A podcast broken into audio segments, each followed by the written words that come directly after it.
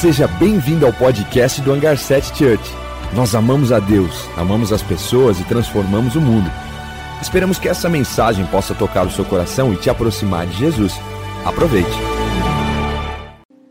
Às vezes a gente acaba não tendo tanto tempo para as coisas.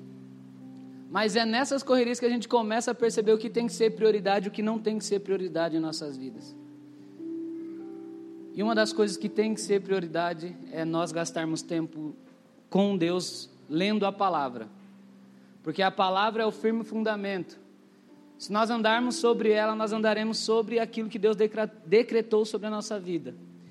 E o legal é que lá em Romanos 12, 2, né, infelizmente a gente não está com as TVs funcionando, mas não tem problema. Afinal, a fé vem pelo ouvir e ouvir da palavra. Então, se você está com seu celular ou sua Bíblia, vai abrindo enquanto eu vou falando. Em Romanos 12, 2, vai falar que a vontade de Deus ela é boa, perfeita e agradável. Mas que para a gente viver ela, nós precisamos renovar a nossa mente. Ou seja, nós precisamos mudar a forma de pensar. Quando nós mudamos a forma de pensar, nós mudamos a forma de ver algumas coisas em nossas vidas. Por exemplo, quem aqui não deseja viver algo bom na vida? Quem aqui não deseja viver algo que é perfeito ou que é agradável? Ou a gente acorda todo dia de manhã e fala, cara, hoje eu quero viver algo ruim. Estou muito afim de viver uma tragédia, meu Deus. Não, eu quero viver algo que desagrade a minha vida. Não, pelo contrário, a gente quer sempre viver algo bom, algo agradável, algo perfeito. E esse é o anseio que nós temos, porque lá em Eclesiastes vai falar que Deus colocou no homem um anseio pela eternidade. E a eternidade com Deus é viver a vontade dele. E a vontade dele é boa, perfeita e agradável. Isso faz sentido, não faz? E isso é muito legal, por quê? Porque somente uma pessoa tola não deseja viver isso. E aí, lá em 1 Tessalonicenses, vai falar sobre a vontade de Deus. 1 Tessalonicenses, no capítulo 5, versículos 16 ao 18, diz assim: Alegrem-se sempre, orem continuamente, deem graças em todas as circunstâncias, pois esta é a vontade de Deus para vocês em Cristo Jesus. Muito legal isso daí, porque orar, é, se alegrar, sempre, orar continuamente, ou seja, sempre estar orando e dar graças em todas as circunstâncias, quando tudo está bom é fácil, mas quando vem tempos de dificuldade, exige de nós fé. Porque quando os tempos eles começam a ficar difíceis, ou as, as nossas forças elas começam a ir e as incertezas elas aumentam em nossas vidas, fica mais difícil a gente se alegrar, fica mais difícil a gente orar e fica mais difícil a gente começar a agradecer continuamente por todas as coisas, porque nada está dando certo. Ou seja, precisa ser um ato de fé eu agradecer em todas as circunstâncias.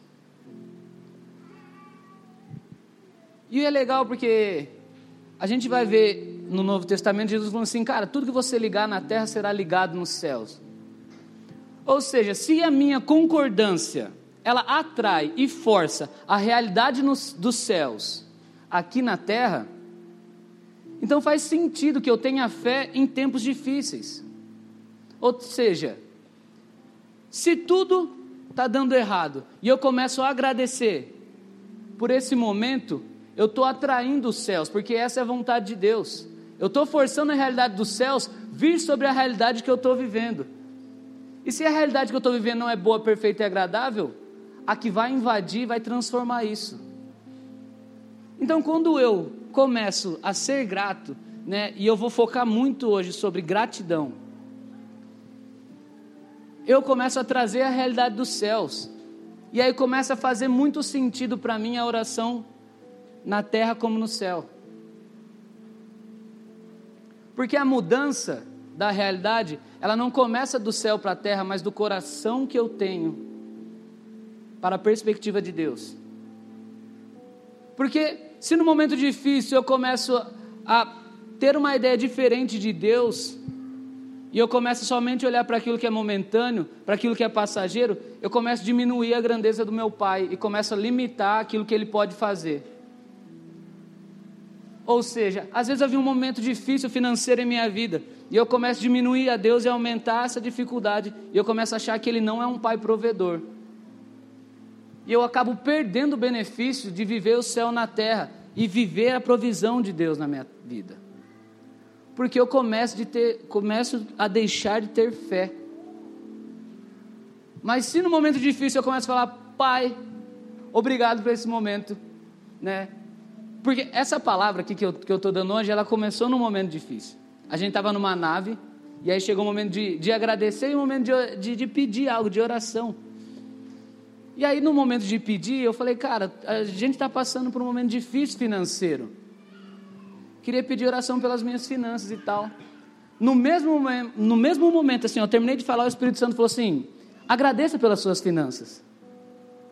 Aí, eu, aí, aí o, os caras perguntaram, aí para agradecer? Eu falei, eu quero agradecer pelas minhas finanças. Aí os caras ficou tipo, what? Você acabou de de pedir oração pelas suas finanças e agora está agradecendo por elas? Sim. Depois de uns minutos eu fui entender que eu agradecer pelas minhas finanças mudou a minha perspectiva para com elas. Por quê?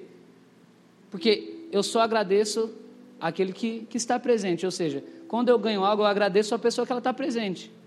Né? Tipo assim, por exemplo, o Miguel está tocando música, eu tenho a oportunidade de agradecer ele, porque ele está aqui tocando música. Ou seja, o Miguel está presente. Eu só agradeço Deus porque eu sei que Ele está presente. Ou seja, se eu coloco as minhas finanças diante de Deus agradecendo, Pai, obrigado pelas dificuldades que eu estou passando, é porque eu entendo que Ele está presente comigo. E onde existe a presença de Deus, ali existe a liberdade, seja de medo e seja de qualquer outra coisa. Ou seja, eu estou falando assim, Pai, obrigado pela oportunidade de você estar presente, passando essas dificuldades comigo, para que eu amadureça e veja a sua provisão na minha vida. E aí tem um texto que é incrível, que eu amo de paixão, está lá em João 6, do 1 ao 12.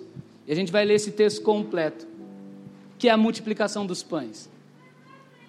Fala assim lá: Algum tempo depois, Jesus partiu para outra margem do mar da Galileia, ou seja, mar de Tiberiades. E grande multidão continuava a segui-lo porque viram os sinais miraculosos que ele tinha realizado nos doentes. Então Jesus subiu ao monte, sentou-se com seus discípulos. Estava próxima à festa judaica da Páscoa. Levantando os olhos e vendo uma grande multidão que se aproximava, Jesus disse a Felipe: Onde compraremos pão para esse povo comer? Fez essa pergunta apenas para pô-lo à prova, pois já tinha em mente o que ia fazer. Felipe respondeu: duzentos denários não compraria pão suficiente para, cada, para que cada um recebesse um pedaço. Outro discípulo, André, irmão de Simão Pedro, tomou a palavra. Aqui está um rapaz com cinco pães de cevada e dois peixinhos. Mas o que é isso para tanta gente? Disse Jesus: Mandem o povo assentar-se. Havia muita grama naquele lugar e todos se assentaram. Eram cerca de cinco mil homens. Só deixa eu dar um adendo aqui só eram contados os homens que representavam famílias, ou seja, homens casados. Ou seja, se eram 5 mil homens que representavam famílias, no mínimo tinha que ter mais ou menos 5 mil mulheres, mais os filhos, mais os solteiros. Ou seja, eu fui chutar uma média mais ou menos aqui de umas 9 mil pessoas que estavam ali naquele momento. Então Jesus tomou os pães, deu graças e os repartiu entre os que estavam assentados, tanto quanto queriam, e fez o mesmo com os peixes. Depois que todos receberam o suficiente para comer, disse aos seus discípulos: Ajunte os pedaços que sobraram, que nada seja desperdiçado. Jesus é, é massa, né? Vem uma multidão de mais ou menos 9 mil, 10 mil pessoas seguindo ele. E aí ele, ele se assenta com seus discípulos e fala: Cara, a gente tem um problema, tem muita gente aqui. Como é que a gente vai dar de comer para esse povo? A primeira coisa que o discípulo fala: Não teremos dinheiro. Não vai dar dinheiro, cara. Não tem. Não, nem se eu, se eu, pegasse tudo que eu tenho na poupança. Não, olha, questão financeira, Jesus, nossa, aqui está difícil, cara. Judas não está administrando legal a parada, não temos dinheiro. Ou seja, esses caras eles andavam com Jesus, a multidão, ela estava seguindo Jesus porque viram os sinais que Jesus produziu. E nem sequer passou na, na cabeça ali do primeiro discípulo falar: Cara, tu és o filho do Deus vivo, meu. Temos dois problemas aqui, o meu e o seu. Porque eu, eu não consigo resolver. Agora, você que é filho de Deus, eu acredito que você consegue. E aí depois vai chegar o irmão de Simão Pedro, com um, um adolescente que tinha cinco pães e dois peixinhos. Nem era para ser dois peixes. Devia ser dois lambari que ele estava. Dois peixinhos, meu. Né? E aí eu, eu começo a pensar, cara, será que a, a intenção desse, desse menino que quis entregar era matar a fome de Jesus? Era matar a fome dos discípulos, sei lá, tipo, vamos fazer uma conta aqui, se eu dividir, né, os pães pela metade, vai dar meio pedaço para cada, sobra dois, dois discípulos, aí eles dão um pedaço para Jesus e tal. Esse menino ele foi muito generoso, se a gente for ver. Ou será que o discípulo que encontrou esse menino com esses cinco pães e dois peixes sabia que Jesus poderia multiplicar? Porque ele já tinha visto Jesus fazendo sinais e maravilhas. Mas o que mais me chama a atenção é a atitude de Jesus ao pegar os pães e os peixes. A primeira coisa que ele faz, ele fala, ele dá graças. Ele agradece ao Pai por aquilo que ele tem. Ele reconhece aquilo que ele tem, porque quando a gente tem a atitude de dar graças, a gente concorda com os céus. Quando a gente concorda com os céus, a gente reconhece aquilo que Deus, pra, Deus deu para a gente. Aquilo que Deus deu para a gente tem um propósito, porque tudo que Deus nos dá tem um propósito, porque todas as coisas têm um propósito debaixo dos céus. Falei propósito 43 vezes. Mas um dos planos de Deus para a nossa vida são planos de dar esperança e um futuro. Não são planos de causar danos. Deus é extremamente generoso. Ou seja, Jesus não me chama para sobreviver, Jesus me chama para uma vida de abundância. E eu preciso entender isso, eu preciso ter isso como verdade em minha vida. Porque se eu não entendo isso, eu acabo vivendo ali na média, na, meu, na mediocridade. Não sei se falei certo, mas eu vivo na média. E eu acabo vivendo na terra do apenas. Eu só vou até aqui porque os meus recursos só podem até aqui. Eu só vou até aqui porque a minha capacidade intelectual só pode até aqui. Quando eu começo a falar, cara, eu só posso até aqui, eu estou falando que o meu Deus, que me criou, que criou os céus e a terra, que sabe o nome de todas as estrelas, que sabe quantos fios de cabelo tem na minha cabeça, que chama as estrelas pelo nome, que, chama, que me chama pelo nome, que fez todos os planetas ficarem na, na distância certa, para que o raio ultravioleta ultrapasse a atmosfera e faça fotossíntese para que se gere oxigênio, para que eu respire e eu tenha vida, não tem capacidade de me levar além. Eu estou diminuindo o meu Deus, porque o meu momento, aquilo que eu estou vendo agora, parece ser grande demais. E aí, quando eu vejo Jesus pegando cinco pães e dois peixes, e olhando para nove mil pessoas, e falando, Pai, é o seu momento, porque eu entendi o que o Senhor me deu. E eu entendi qual é o propósito. E o propósito aqui é alimentar o povo. Não só fisicamente, mas espiritualmente, porque esse povo está sem esperança. Eles precisam de esperança. Porque se eles estão me seguindo pelos sinais maravilhas, é porque eles aguardavam que eu chegasse. Ou seja, existe dentro de nós um anseio para que nós possamos encontrar a Deus. E isso acontece com todos aqueles que não conhecem a Deus ainda. Mas às vezes a gente conhece Deus, sabe quem Jesus é, sabe que Deus, o que Deus fez. E nós acordamos pela manhã e a gente não agradece por nada. Sabe? a gente. Isso, isso, é muito louco, né? Porque quando eu agradeço é porque está presente. Então, se eu acordo, falo, Jesus, muito obrigado pela, por, por mais um dia que eu estou acordando, a primeira coisa que eu estou fazendo é valorizando a presença de Deus. Certo? Ou seja, eu já na minha cabeça eu tenho a consciência que a presença já está comigo, porque eu estou agradecendo Jesus, Ele está comigo. E aí você sai, se troca e está indo para o trabalho. E às vezes você está numa segunda-feira já aguardando a sexta, porque você não aguenta mais aquele trabalho. Porque aquilo virou um fardo. Porque já não tem mais propósito. Porque o único propósito é trabalhar um mês todo para pegar um boleto, pagar e depois trabalhar um mês todo, pegar o boleto e pagar. E a gente acaba vivendo dessa forma, sem propósito nenhum. Mas quando eu começo agradecendo pelo meu trabalho, né? Hoje eu acordo 5 horas da manhã, tomo lá, escovo os dentes tal, me arrumo, pego minha motinha, agora está começando a fazer sol, já 5 e meia.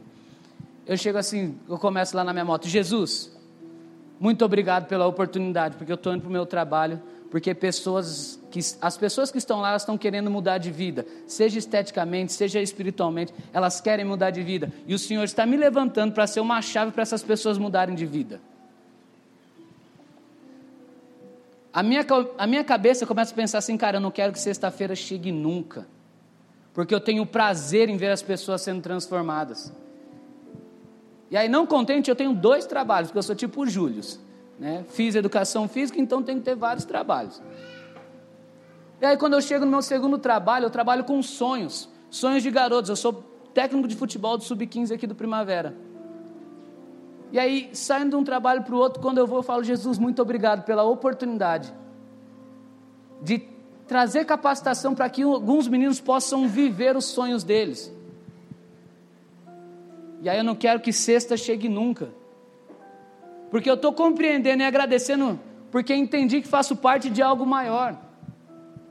E aí, quando eu saio do meu segundo trabalho, que eu vou para minha casa, sabe o que eu faço? Falo, Jesus, muito obrigado, porque agora eu vou encontrar a mulher da minha vida. É, que... Muito obrigado, porque o Senhor preparou a melhor esposa do mundo para mim. Não poderia ter outra melhor. E isso começa a mudar minha perspectiva. Eu já não olho mais os problemas, mas eu agradeço porque eles vão fazer com que eu amadureça mais. E aí começa a fazer sentido aquilo que Paulo falou, cara, eu me alegro nas tribulações, porque é uma oportunidade de Deus agir na lacuna que eu não consigo agir.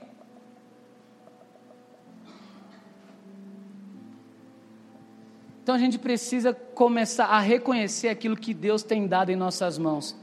São cinco pães e dois peixes? Que a gente agradeça por cinco pães e dois peixes. Porque cinco pães e dois peixes na mão daquele que entende que o que Deus pode fazer é o suficiente para alimentar uma multidão. Então, quando a gente tem um estilo de vida de gratidão em todas as circunstâncias, nós estamos constantemente na presença de Deus. E aí sim, eu estou amando a Deus acima de todas as coisas, porque não são as circunstâncias que me definem mais, porque eu estou agradecendo a Ele acima das circunstâncias, acima das dificuldades e acima da bonança.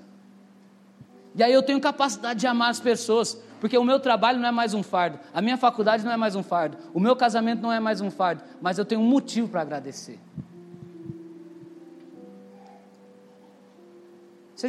Alguém que já teve um amigo que reclamava demais de tudo? Eu fui uma pessoa que já reclamou demais, muito. Teve uma época, né, a gente era do Kids bem no começo. E aí as meninas vinham todas empolgadas, cheias de planos assim. Aí eu já falava assim: não, isso não vai dar certo. Não, isso não vai. A face da pessoa, meu Deus, parecia que ele ia entrar em depressão comigo ali, presente. Ela desanimava, que não queria estar mais ali. E sabe o que, que o mundo está cheio? De pessoas que não têm esperança, pessoas que são negativas. Não vai dar certo. Não, daí, não, pelo amor de Deus. Não, não vai virar. Não, a gente não vai ter recurso. A gente é aquilo. Não, a gente não consegue. Sabe? Certa vez Moisés, eles estavam para entrar na terra prometida. E aí Moisés manda 12, 12 espias. Doze espias? Doze espias. E esses caras vão lá ver a terra prometida. E aí, quando eles chegam lá na terra que mana leite e mel, existem duas, per duas perspectivas quando eles voltam. Dez falam assim: já era, não dá para a gente tomar aquela terra, é uma terra que tem um monte de gigante. A gente é um povo aqui, ó, somos 3 milhões, mas a gente não vai conseguir derrotar os caras e, e pegar essa terra aí. E aí, dois, eles chegam e falam: Mano do céu, é a nossa terra, do jeito que Deus falou. Vamos para cima, vamos para cima lá. O caixa é gigantesco, a terra mana leite e mel, tem tudo que a gente precisa, é tudo que Deus falou para a gente. Dez pessoas influenciaram 3 milhões a não querer entrar na terra prometida. Qual tipo de atitude nós temos tido quando nós olhamos para as situações? Porque se a gente olha para as situações de forma negativa, a gente não vai fazer a parada acontecer. Mas se nós olhamos de forma, Jesus, muito obrigado pela oportunidade. Porque talvez mesmo sem a capacidade que eu acho que eu tenha, a sua graça me capacita. E eu sou a prova viva disso. Porque eu lembro que a primeira vez que eu peguei o microfone para falar, eu desci, aí o Juan falou assim, cara, sua dicção é muito ruim, cara. E aí toda vez que eu ia entrar, eu chegava lá, no, lá atrás, assim, agora é, é esse corredorzinho, lá era um outro prédio. E eu começava a orar assim, Jesus, fala você, porque eu não sei falar. Fala você, porque se as pessoas compreenderem, é você que está falando. E se elas não entenderem, é porque sou eu, então fala você. Ou seja, eu entendi o dom que Deus tinha me dado, mas entendi que era o Senhor que tinha que fazer acontecer. E quantas vezes nós, o Senhor tem dado coisas para nós, e a gente, sem reconhecer, a gente acaba não vivendo os benefícios de ter aquilo para as nossas vidas. Quantos talentos, quantas coisas nós temos perdido porque a gente não reconhece aquilo que Deus tem nos dado e a gente não agradece. Sabe, tem um texto lá em 1 Timóteo 4 e 5 que fala assim: Pois tudo que Deus criou é bom e nada deve ser rejeitado, se for recebido com ações de graças, pois é santificado pela palavra e pela, pela oração. Se a gente for pegar o contexto desse texto, ele está falando de comida. Por quê? Porque na igreja primitiva eles, eles viviam uma controvérsia, do tipo assim, cara, eu posso comer uma comida que foi oferecida para um outro Deus? E aí começaram a, a, aparecer alguns apóstolos falando que não, não pode comer, não sei o que lá, não sei o que lá. Mas esse texto está falando assim, cara, nada deve ser rejeitado se for recebido com ações de graças, santificado pela palavra e oração. E é legal que isso aqui não se estende só para a comida. Não, não é exclusivo para a comida, mas isso se estende para a nossa vida toda. Por quê? Isso é muito legal, cara. Porque se, se através da ação de graça, da palavra de oração, Deus consegue transformar a natureza de um alimento em algo sagrado, imagine uma situação que a gente está passando. Do tipo assim, ah, meu casamento está terrível, não está dando nada certo. Jesus, muito obrigado pela dificuldade que eu estou passando, porque a Sua palavra diz que o homem não, não é bom que o homem viva só, por isso o Senhor preparou uma mulher para mim. Então eu oro para que os céus venham sobre o meu casamento, para que eu consiga viver a Sua vontade aqui, que é boa, perfeita e agradável. Então eu desejo, através da oração, crendo que o Seu Filho, Jesus Cristo, pode mudar a situação do meu casamento, para mim ver o que é bom, perfeito e agradável. Ações de graça pela palavra com oração. Eu consigo transformar uma situação que era impura em sagrada. E a gente precisa entender que nem tudo que acontece na nossa vida é a vontade de Deus. Por quê? Porque Deus é bom e Deus não vai dar coisas ruins. Faz sentido? Deus é bom. Se você pedir uma cobra, né? Ou seja, Ele não dá coisas ruins mas ele transforma situações ruins em propósitos eternos. Ele transforma situações ruins em propósitos eternos. Ou seja, nem toda dificuldade ela é tão grande assim, quando a gente entende quem ele é. Nem todo mau momento é tão mau momento assim, quando a gente compreende o propósito. Nem todo recurso é pouco quando a gente entende que nas mãos daquele que entende quem Deus é, é o suficiente. Sabe, se a gente quer viver um outro nível de fé, se a gente quer realmente né, dar um, um, um up na nossa vida espiritual, a gratitude, o estilo de vida de gratidão, ele é necessário. Nós vivemos gratos por cada momento, por todas as circunstâncias, é necessário.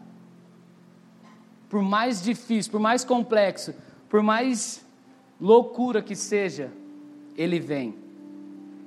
Ele sempre aparece. Ele sempre está lá. Ele sempre continua abrindo os mares, trazendo maná dos céus. Ele continua colocando a moeda na boca do peixe. Ele era, ele é, ele é o mesmo que há de vir. Jesus não muda.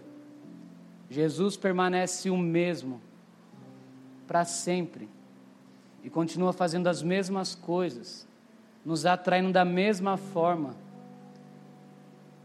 A única coisa que muda nesse processo somos nós, que vivemos como uma montanha russa, um dia lá em cima, um dia lá embaixo, um dia lá em cima, um dia lá embaixo. Se o nosso desejo é viver algo incrível com Jesus, que nós possamos nos posicionar como filhos, crendo que Ele pode sim fazer e que Ele vai fazer, no tempo certo, na hora dele. Porque Deus ele não demora para cumprir suas promessas, mas Ele não deseja que nós venhamos a nos prejudicar, porque nós precisamos amadurecer para receber algumas coisas. Eu queria convidar todos a ficar em pé.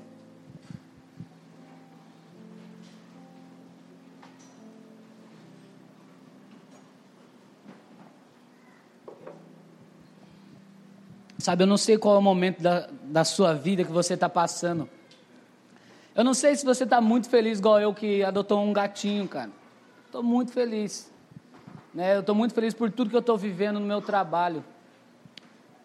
Mas você pode estar tá vivendo um momento muito difícil. Um momento financeiro difícil, um momento no casamento difícil, um momento no trabalho muito difícil, ou não tem trabalho, não vê recurso, não vê esperança. Esse é o momento onde a gente vai poder exercer fé, treinar a nossa fé, para que nós possamos ser transformados. Então, que hoje nós possamos sair daqui mais gratos por tudo aquilo que Deus tem feito. E se não aconteceu, é porque nós precisamos amadurecer para que aconteça.